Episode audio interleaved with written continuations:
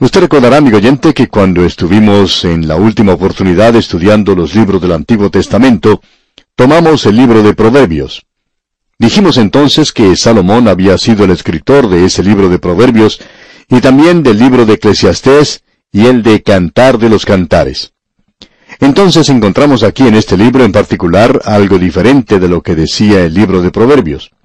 Y en el libro de Proverbios podíamos observar la sabiduría de Salomón, y aquí podemos ver la insensatez de este hombre. Ahora, Salomón es el escritor.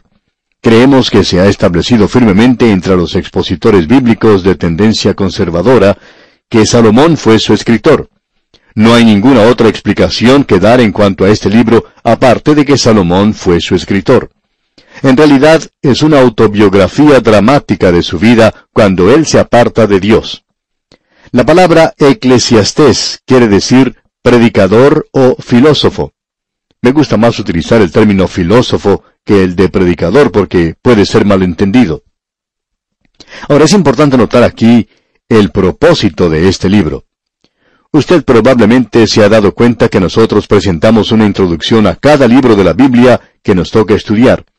Creemos que es importante conocer el propósito de cada libro de la Biblia para poder comprenderlo correctamente.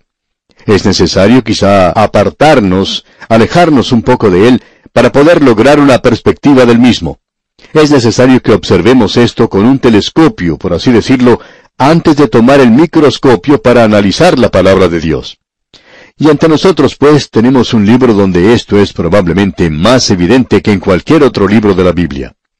Aquí podemos ver la filosofía humana aparte de Dios, y ésta siempre debe alcanzar las conclusiones que alcanza este libro. Es inevitable un resultado como ese. Por tanto, vamos a ver en este libro algunas de las declaraciones que se contradicen con otras declaraciones en las Escrituras. En realidad, casi nos sobrecoge cierta clase de temor al saber que este libro ha sido el favorito de muchos ateos.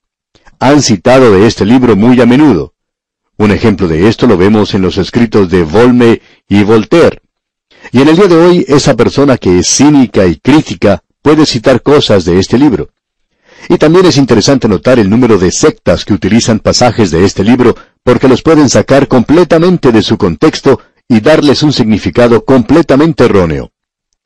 El hombre ha tratado de muchas maneras de ser feliz sin Dios. Hay millones de personas que están tratando de lograr esto todos los días. Y este libro nos muestra cuán absurdo es intentar eso. Salomón era el hombre más sabio que existió, y él tenía la sabiduría que le había sido dada por Dios mismo. Ese hombre probó todas las cosas que le podían proveer de placer y felicidad de que puede ser capaz el hombre, y su resultado es que todo es vanidad.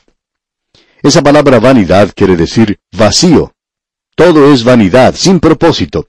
Usted nunca puede llegar a lograr satisfacción en la vida siguiendo este proceso.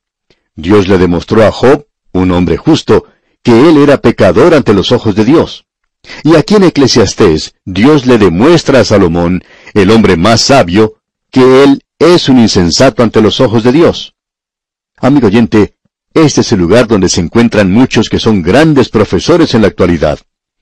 Filósofos, teólogos y predicadores del día de hoy podrían aprender una gran lección que a pesar de su sabiduría, a pesar de toda su intención de ser personas intelectuales en el presente, el hombre a los ojos de Dios es un insensato. Y esto, amigo oyente, es algo muy difícil de aceptar. Es decir, para aquellos que ponen demasiado énfasis en su inteligencia y en la cantidad de información que han acumulado. Es interesante notar la opinión, la evaluación que ciertos hombres han dado al libro de Eclesiastés. En este libro aprendemos que sin Cristo nosotros no podemos tener satisfacción. Aun si llegáramos a poseer todo el mundo y obtuviéramos las cosas que el hombre considera hoy como las cosas que pueden satisfacer su corazón, las cosas que llegan a dejarlo satisfecho. Pero hoy el mundo no puede satisfacer el corazón porque el corazón es demasiado grande para ese objeto. Y cuando lleguemos a considerar el próximo libro escrito por Salomón, El Cantar de los Cantares, aprenderemos que si nos apartamos de este mundo y ponemos nuestro afecto en Cristo Jesús, no podemos profundizar la infinita preciosidad de su amor. Aquí el objeto es demasiado grande para el corazón.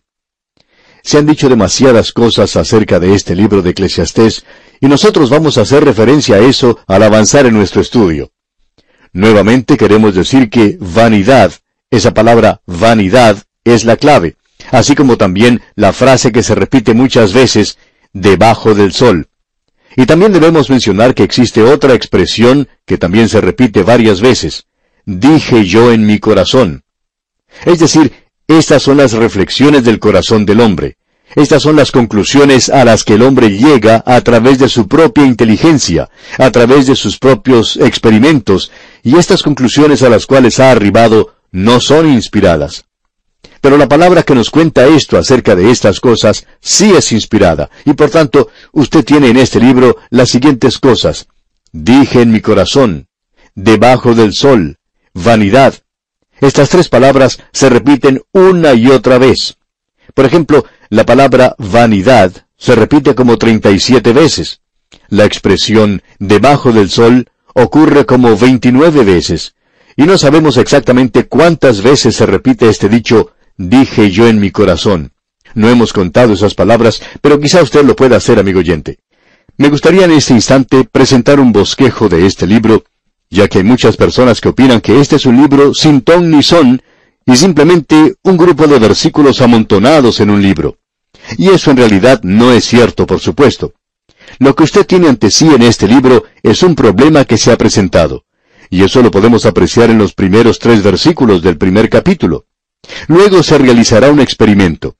El problema que se presenta es todo es vanidad. Bien, él experimenta, y desde el versículo 4 del primer capítulo hasta el versículo 12 del capítulo 2, usted encontrará este experimento que se realiza, buscando la satisfacción en formas muy diferentes, en campos muy distintos. Se presentará la ciencia o las leyes de la naturaleza, la sabiduría y la filosofía, el placer, el materialismo, el vivir para el ahora, el fatalismo, el egoísmo o egotismo, la religión, las riquezas, la moralidad. Esas son las cosas que Salomón probó, y él las presentará ante nosotros. Y luego tendremos el resultado de ese experimento en los últimos dos versículos en el libro.